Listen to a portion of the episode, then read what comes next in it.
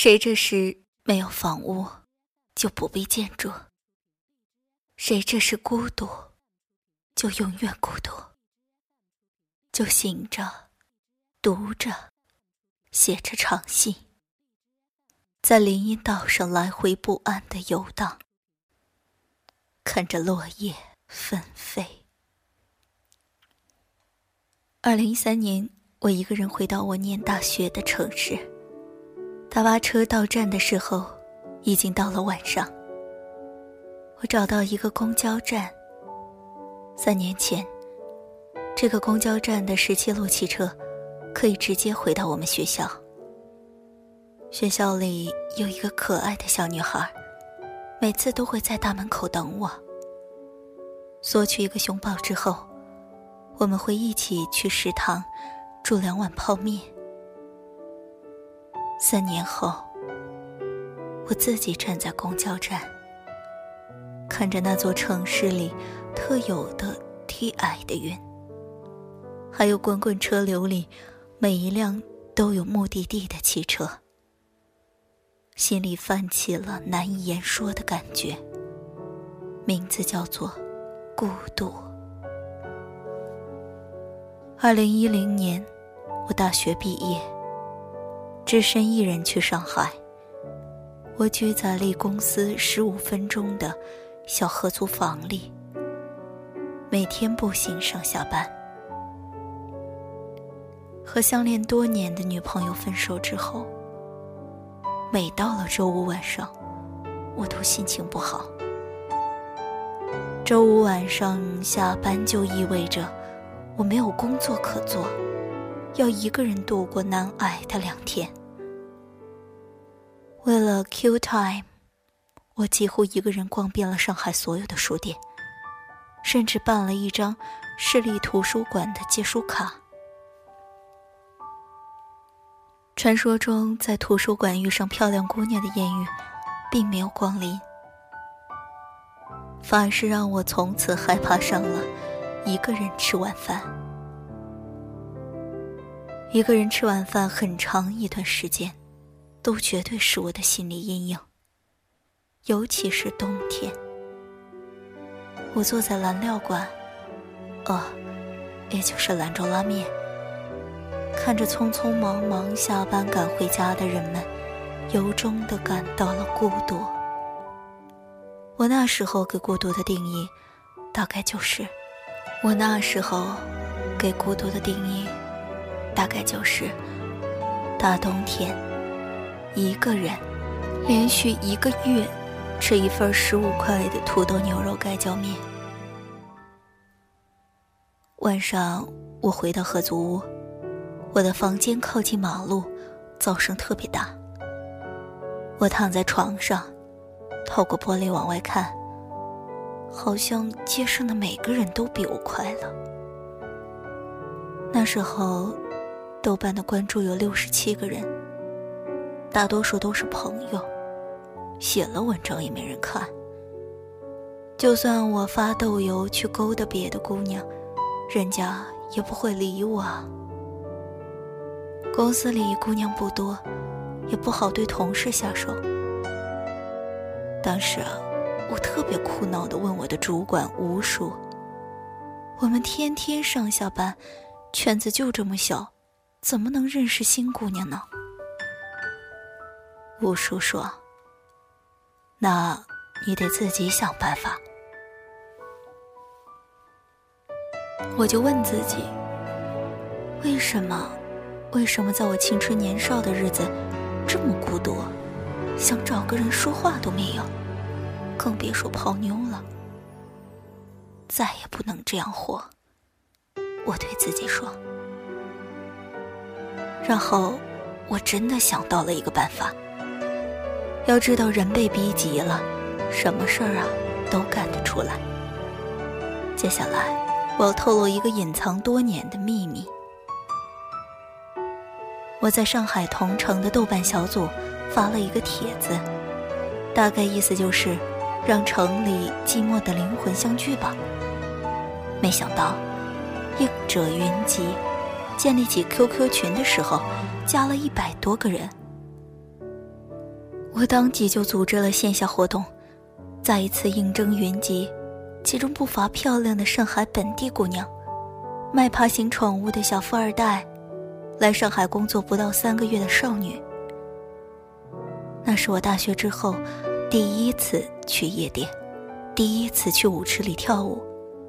要知道，我其实骨子里不是表演型人格，所以大多数时候还是很腼腆的。但是，为了杀死孤独，我还是拼了。我们一帮人玩到凌晨，又换了场地玩杀人游戏，一直玩到天亮。没能逃脱城市里大多数人消磨时间的方法。一个月后，我组织的群里有三对开始谈恋爱了，但没我什么事儿。虽然。我造福了众生，但还是苦了自己呀。每个周末都要花掉两三百块钱，很快我的钱包就开始抗议，而我也慢慢的失去了兴趣。单纯的刷野好像并不能减少我内心深处的孤独感，反而让我觉得更加孤独。我不再去夜店。也不再出现在聚会上，我想，我需要一个出口，一个柔软的出口。我开始写作，在豆瓣上，陆续开始写文章，关注者慢慢多了起来。我找到了某种适合我的存在感。那一年，我每天加班都晚上十点以后，回到家就开始写作。去图书馆查资料，写出了我的第二本书《纳兰容若的诗词与情爱》。后来我朋友说，这本书治愈了失恋的我。其实，这本书出版的时候，我内心的孤独感并没有减少太多。但至少我开始有事情可以做，并且是我自以为有意义的事情。后来，我搬了家，和三个女孩一起合租，写完了一男三女合租记，我才觉得真正从深不见底的孤独里抽身出来了。我对孤独的理解似乎更丰富了一些。实际上，每个人都是孤独的。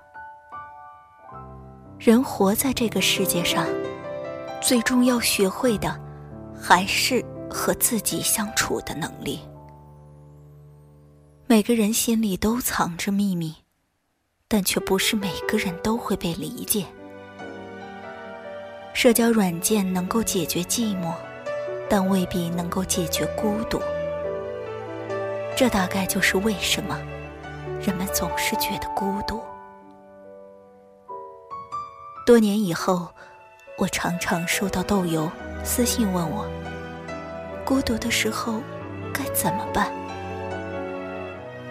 其实我并不能够提供具体的解决方案，我只能把我自己的真实经历分享出来。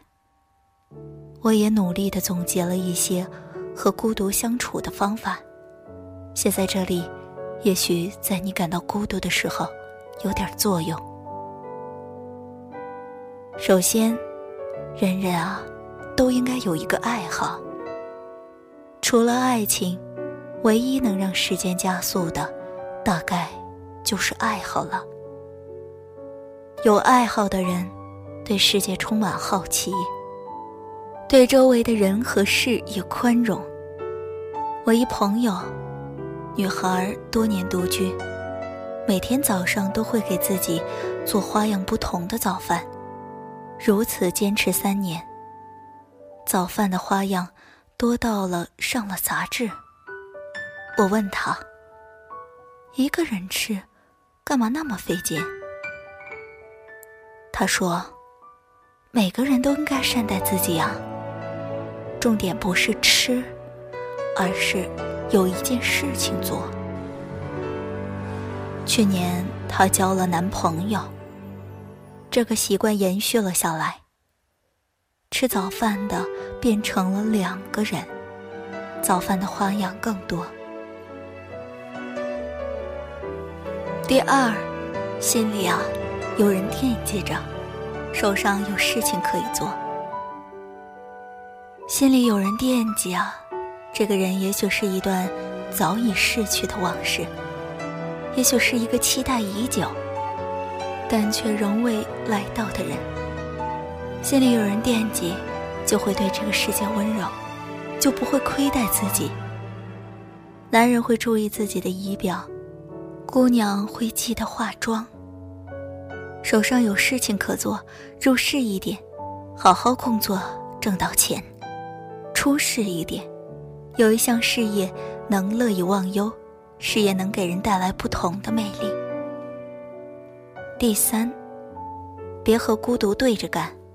孤独啊，是用来享受的。孤独往往意味着人生啊，要掀开新的一页了。我写作之初，从未想过能靠写作挣钱。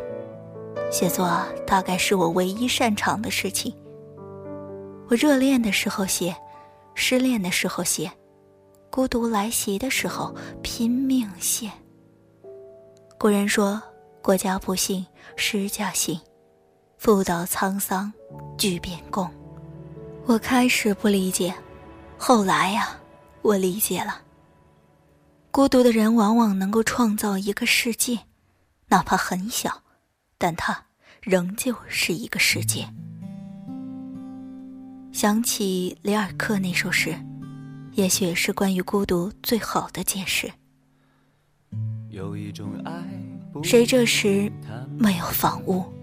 就不必建筑。谁这时孤独，就永远孤独。就醒着，读着，写着长信，在林荫道上来回不安的游荡，看着落叶纷飞。二零一三年，那个我回到大学城市的晚上，我在小旅馆里。看着漫天的星辰，看着漫天的星辰，回忆着过去，享受着孤独。我心里很平静，我没有杀死孤独，我和孤独和解了。我是丸子，愿孤独的你我。最终能够和孤独和解。每天都有不一样的感动，一天一点，等到了那一天，才懂得不去叹息，会懂得享受分离。为了我们，每天我会说声 I love you。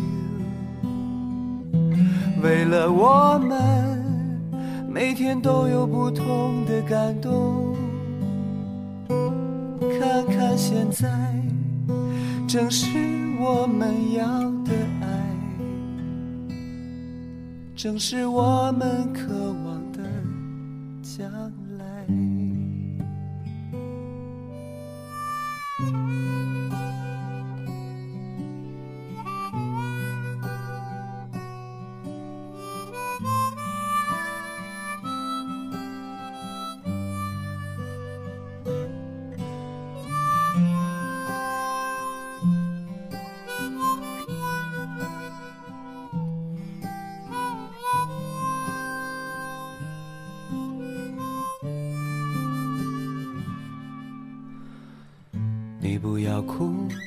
并不孤独。所谓爱情，没有银河树。我们两个牵手一起，走不完的路，就这样，手指紧扣。我想我们。每天都要说声 I love you，我要我们每天有不一样的感动，一天一点，等到了那一天，才懂得不去叹息，会懂得享受分离。为了我们，每天我会说声 I love you。为了我们，每天都有不同的感动。看看现在，正是我们要的爱，正是我们渴望的将来。过了今天，就会好一点。